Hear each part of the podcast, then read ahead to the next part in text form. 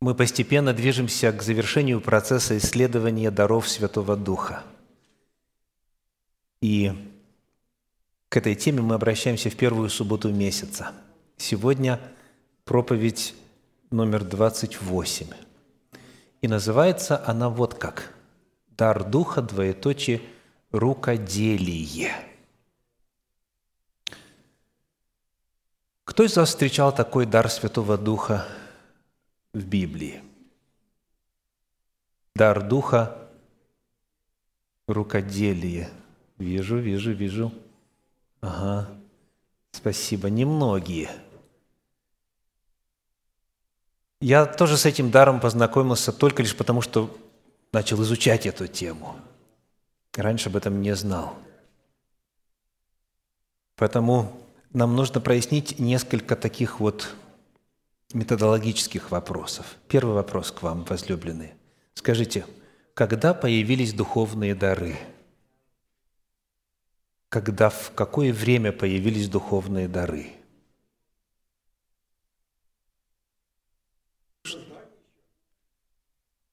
Так, слышу ряд ответов. Скажите, как обыкновенно, вот традиционно на этот вопрос отвечают в христианстве?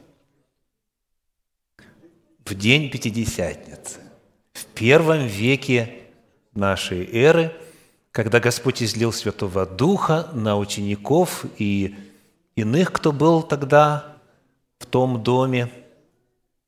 Вот с тех пор как бы началась эра духовного служения, с тех пор началась эра духовных даров. Это традиционное, широко распространенное мнение. Вот и нам его нужно проверить. Приглашаю посмотреть на послание к римлянам 11 главу, стихи с 25 по 29. Римлянам 11 глава, стихи с 25 по 29.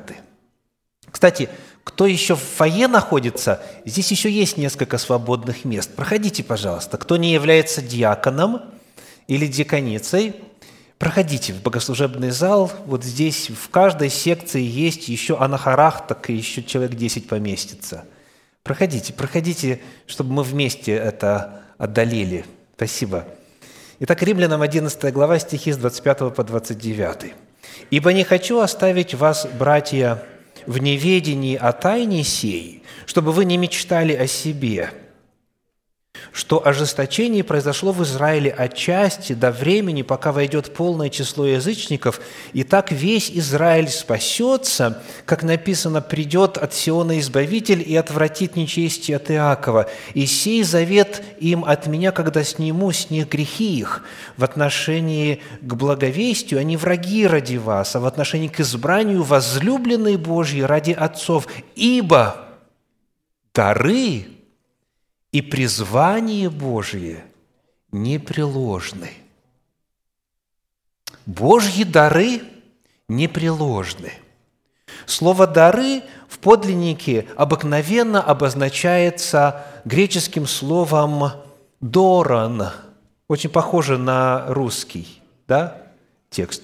Доран – это обыкновенное стандартное слово, обозначающее дар, подарок. Например, описывается во второй главе Евангелия от Матфея, в 11 стихе вот что, Матфея 2,11. «И, войдя в дом, увидели младенца с Марией, матерью его, и, пав, поклонились ему, и, открыв сокровища свои, принесли ему дары». Вот это слово. Принесли дары. Золото, ладан и смирну. То есть, когда кто-то кому-то дает какой-то дар, какой-то подарок, например, «Ибо благодатью вы спасены через веру и сие от вас Божий дар». Это вот слово «доран» используется. То есть это общий стандартный термин. Но есть термин специфический в подлиннике, в апостольских писаниях, который описывает нечто особенное, и именно он используется везде, где рассказывается о духовных дарах, о дарах Святого Духа, вот о тех самых, которым мы уделяем время в этом цикле проповеди. И это слово, это греческое слово харисма. Харисма. И оно является, в свою очередь, производным от слова «харис». А «харис» – это благодать.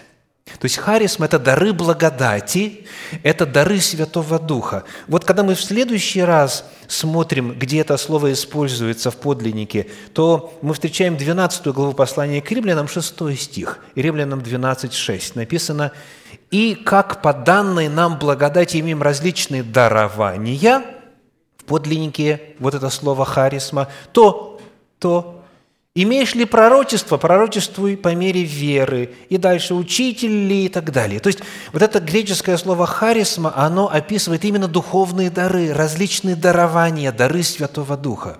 Вопрос к вам.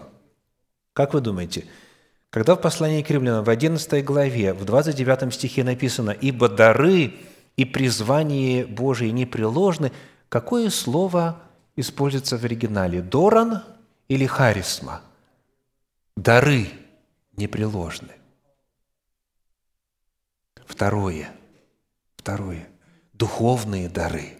Ибо дары и призвание Божье непреложны. Речь идет именно об использовании этого греческого слова, которое обозначает духовные дары, дары Святого Духа. Но теперь главное, о чем идет речь в этом отрывке? Что значит дары и призвание Божье непреложны? Непреложны для кого? Кто описывается? Что описывается? Возвращаемся, Римлянам 11 глава, с 25 стиха. «Ибо не хочу оставить вас, братья, в неведении о тайне сей, чтобы вы не мечтали о себе, что ожесточение произошло где? В Израиле, отчасти». 26 стих. «Придет Сион, от Сиона Избавителя и отвратит нечестие от Иакова, так и вот дальше, когда цитата заканчивается, написано «Ибо дары и призвание Божие непреложны». Призвание кого? Израиля. Дары кому? Израилю. Мы узнаем таким образом, что духовная жизнь представителей общества Господня – в израильском народе. Она обозначается тем же самым словом «харисма», дары благодати, дары Святого Духа, что и описание всех других даров. Дар языков, дар истолкования, дар пророчества, дар исцеления и так далее. Тот же самый термин. Мы узнаем таким образом, что духовные дары были в народе Божьем, а оказывается, давным-давно – и израильский народ в свое время получал духовные дары, получал дары Святого Духа. Поэтому мы можем теперь расширить наш поиск и посмотреть, где же встречается, и вообще встречается ли такой духовный дар на страницах как Торы, так и пророков, так и апостольских писаний, такой дар, как рукоделие. Помните ли вы, кому Бог дал такой вот дар. Помните ли вы имена этих людей? Спасибо. У нас тут знающие сидят. Так чудненько. Первое место, к которому мы обратимся, это книга «Исход», 31 глава, стихи с 1 по 6. Исход, 31 глава, стихи с 1 по 6. «И сказал Господь Моисею, говоря, «Смотри, я назначаю именно Веселиила, в подлиннике Бецалел, так его зовут, Бецалел. Перевели «Веселил». Сына Уриева, сына Орова, из колена Иудина. И я исполнил его, что написано? Духом Божьим. Вы видите? Были люди, исполненные Духом Божьим задолго до Пятидесятницы.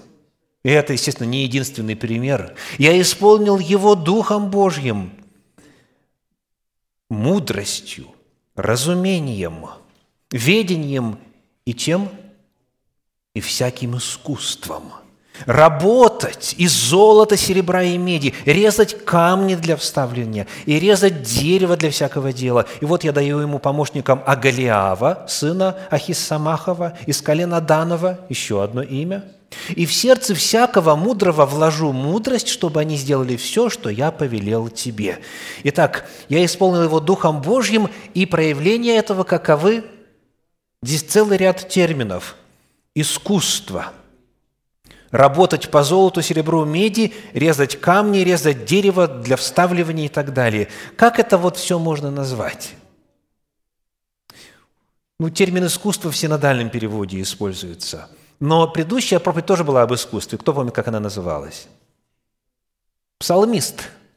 Это тоже искусство, да? Это композиторы, это певцы, это инструменталисты, то есть это вот те, кто славят Господа, те, кто исполняются для этого Духом Святым и так далее.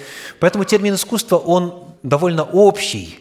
Я искал какой-то, который бы более отражал именно вот эту работу с материей. Да? Здесь у нас золото, серебро, медь, камни, дерево. Вот. И работа руками э, – это можно назвать термином «прикладное искусство».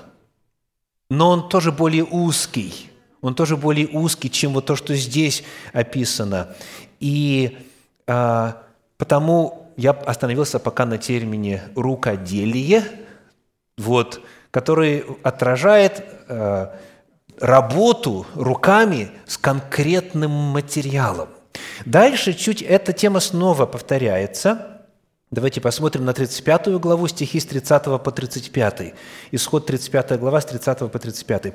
«И сказал Моисей сынам Израилевым, смотрите, Господь назначил именно Веселиила, сына Урии, сына Оры, из колена Иудина, и исполнил его Духом Божьим, мудростью, разумением, ведением и всяким искусством».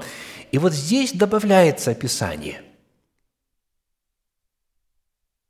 32 стих. «Составлять искусные ткани – так? Дальше. Работать из золота, серебра и меди, повторяется.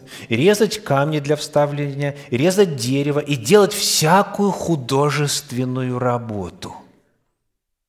И способность учить других вложил в сердце его, его и Агалиава, сына Ахисамахова из колена Данова, и исполнил их сердце их мудростью, чтобы делать всякую работу резчика, искусного ткача, вышивателя по голубой, пурпуровой, червленой и весонной ткани, и ткачей, делающих всякую работу и составляющих искусные ткани. Вы видите, тут и текстильное дело, и гравировка, и чеканка, и вот выплавлять что-то из металлов, и орнамент, и вышивание, и бисероплетение – и кружок кройки и шитья, и кружок «сделай сам», да, «do it yourself», и так далее, и так далее. То есть это вбирает в себя целый вот такой спектр деятельности, когда Господь Дух Святой наполняет человека для того, чтобы человек был в состоянии послужить Богу и наложил определенный отпечаток на материю, на разные материалы, на разную материю для выполнения Божьей воли. Вообще весь контекст, почему вот эти ткани, почему э, это вышивание, это резко, это дерево и, и так далее. Для чего все это делалось? Каков общий контекст всего этого? Это изготовление святилища, это изготовление скинии. Итак, вот это виды деятельности, которые являются результатом того, что человек получает Духа Святого. И он получает определенные способности для того, чтобы послужить Господу. Помните ли вы, кто в эпоху апостольских писаний также схожим образом служил? Снова у нас из этой части зала – Спасибо. И тут есть ответ. Да. Давайте посмотрим на книгу «Деяния апостолов», 9 главу, стихи 36 и 39. Деяния апостолов, 9 глава, стихи 36 и 39. В Иопии находилась одна ученица именем Тавифа, что значит «серна». Она была исполнена добрых дел и творила много милостыни. Очень интересно слово «исполнено». Да? Что это предполагает? Какая картина? Сосуд, какая-то емкость, которую наполняет кто-то или что-то. Да? Узнаете язык? Она была исполнена. Добрых дел творила много милостыни. Петр, встав, вошел с ними, и когда он прибыл, вели его в горницу, и все вдовицы со слезами предстали перед ним, показывая рубашки и платья, какие делала серна, живя с ними. Тавифа – еще один пример человека, у которого был дар духа рукоделия, способность работать с материалами на благо церкви, на благо обществу, на благо людям, на благо нуждающимся. Это служение Богу и людям. Таким образом, кто у нас есть? Веселиил, есть Агалиав, это поименно названные, плюс много других сказано, которых Бог наделил Святым Духом и этой способностью. И по имени названа Тайвифа, она же Серна, она же, что Серна означает? Лань, да, спасибо, лань, дословный перевод. Итак, кто-то из вас наверняка на этом этапе задал себе вопрос. А при чем тут духовные дары? Вязание, вышивание, изготовление тканей, чеканка, а, металлургия и так далее, так далее. Разве это духовная сфера – причем здесь Святой Дух? Вот у нас целые виды промышленности этим заняты, так? Артели работают и как-то справляются, да? Разве это духовно? Вот какой вопрос задается. И здесь нам очень важно этот вопрос прояснить, потому что существует распространенное представление о том, что духовное – это нечто нематериальное. Фактически, если мы посмотрим на стандартные справочники, на словари, то вот что окажется. Открываем словарь синонимов. Если вы вводите термин «духовный», то вот какие синонимы, то есть слова, созвучные по смыслу, предлагает словарь. Метафизический – это какой? Есть физический, Метафизический – это выходящий за пределы физики. Дальше. Трансцендентный – то же самое. Далекий, недосягаемый. То есть духовный – это беспредметный, невещественный, бесплотный, бестелесный. Вот так вот в русском языке понимаешь, что такое духовный. Духовный – это какой-то аморфный, это какой-то неземной, какой-то оторванный от реалий. Так? А если посмотреть слова антонимов русского языка, то есть антоним – это слово противоположное, противоположное по значению, то слову э, «духовный» антонимом является вот что – вещественный. Есть духовное, есть вещественный, внешний, материальный, плотский, физический. То есть очень распространено мнение о том, что духовное, оно как раз-таки исключает материальное – Духовное исключает осязаемое, духовное а, исключает земное. Так? И потому и появляется вопрос, как же может быть такой дар Святого Духа, как этот Дух Святой настолько, так сказать, ну, снизошел, что у него есть дело до каких-то материальных объектов, до вышивания, плавления металлов и так далее – что духовно? Каково библейское определение духовности? Давайте приведем один пример. В первом послании Коринфянам, в 10 главе, прочитаем первые шесть стихов. 1 Коринфянам, 10 глава, первые шесть стихов. Не хочу оставить вас, братья, в неведении, что отцы наши все были под облаком, и все прошли сквозь море, и все крестились в Моисея в облаке и в море, и все ели одну и ту же духовную пищу, и все пили одно и то же духовное питье, ибо пили из духовного последующего камня, камень же был Христос.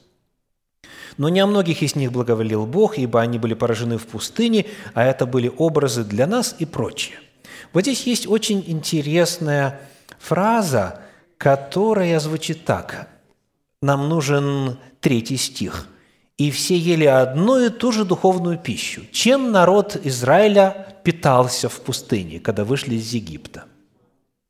Главная пища какая? Манна. Как она названа? Как манна названа? Манна – это духовная пища – да? Ну что значит духовная? Книга числа, 11 глава, стихи 7 и 8, числа 11 глава, 7 и 8. «Манна же была подобна кориандровому семени, видом как бадалах, Народ ходил и собирал ее, и молол в жерновах или толок в ступе, и варил в котле, и делал из нее лепешки. Вкус же ее подобен был вкусу лепешек с елеем. Духовную пищу мололи, варили, жарили, выпекали. То есть что, что означает, что она духовная? Была ли она материальной? Вне всякого сомнения, это то, чем народ питался на протяжении 40 лет – Тогда что означает, что она духовная? В каком смысле она духовная? Первое, что мы узнаем, что, оказывается, духовный не означает нематериальный. Напротив, этот хлеб был физический, весьма, весьма не метафизический.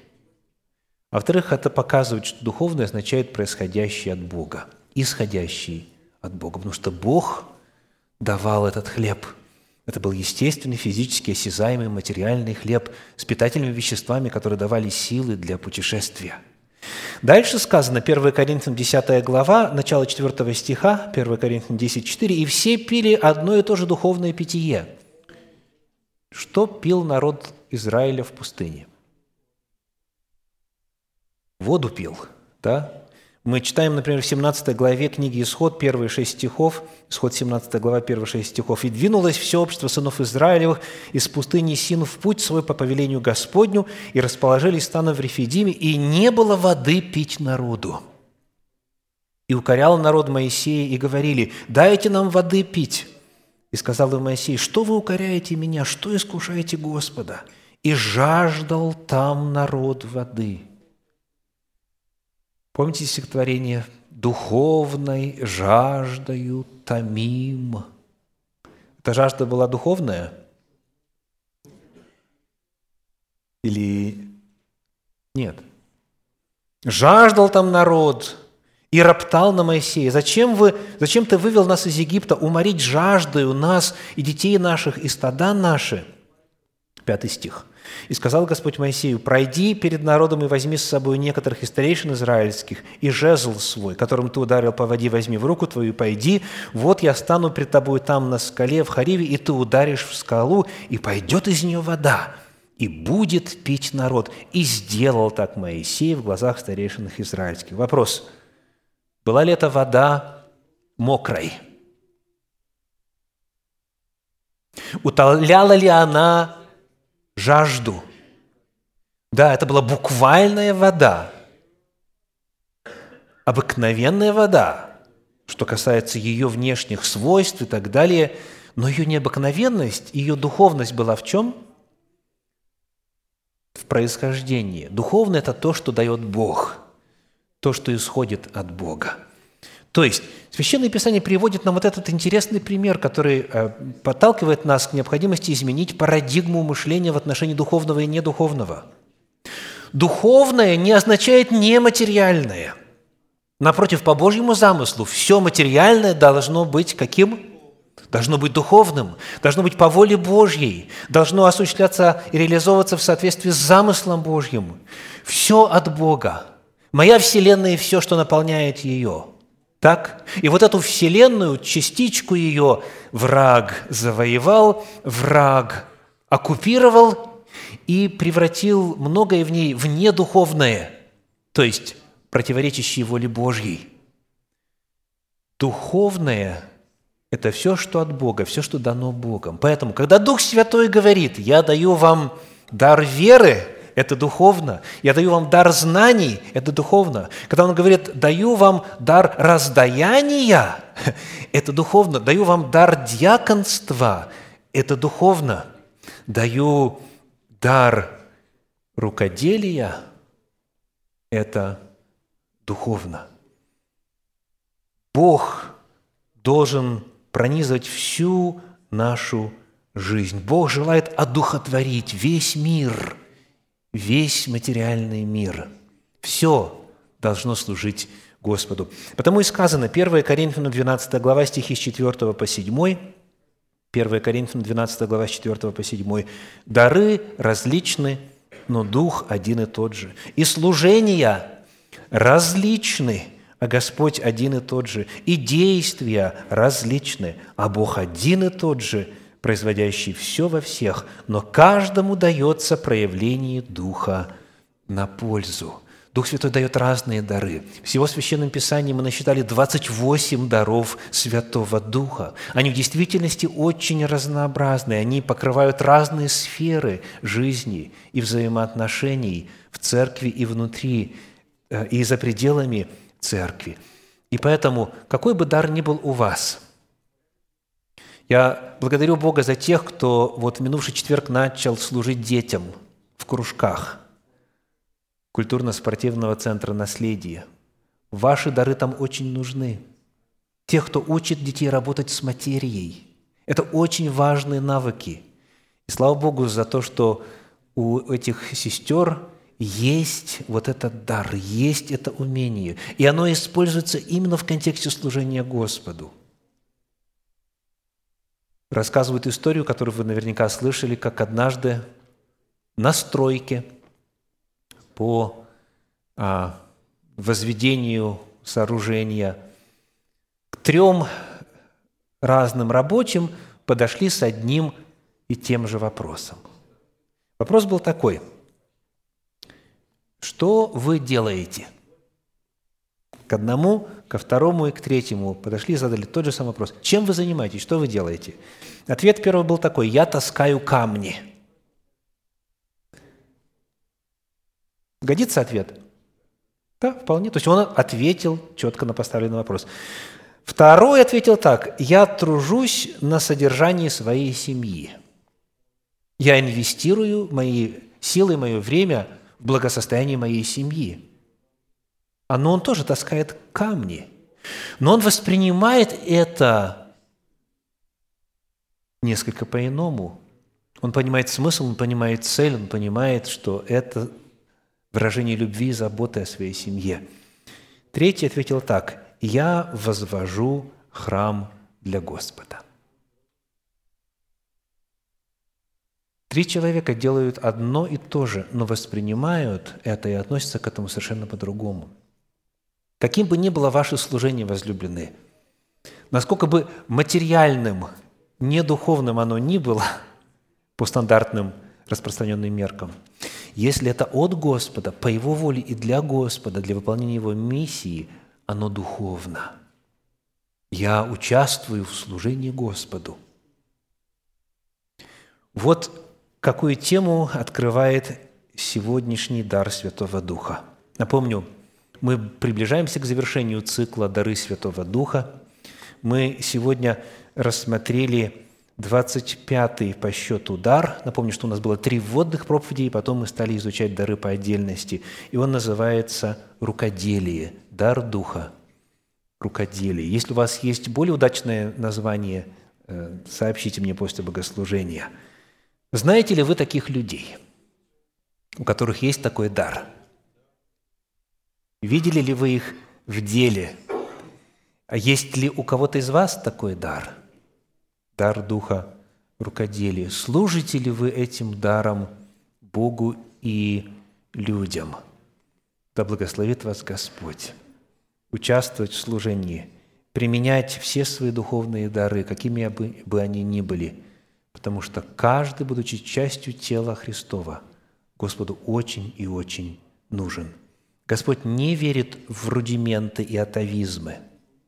Нет ни одного органа – нет ни одной системы в теле, нет ни одного члена в теле Господнем, у которого не было бы духовного дара, хотя бы одного, и от которого бы Бог не желал и не ждал отдачи. Потому что только тогда, когда мы служим все, каждый в свою меру, каждый своим даром, тогда тело возрастает. И тогда Господь может наполнять собой это тело. И тогда обретает благословение и сам трудящийся – и возрастает тело Господне. Аминь.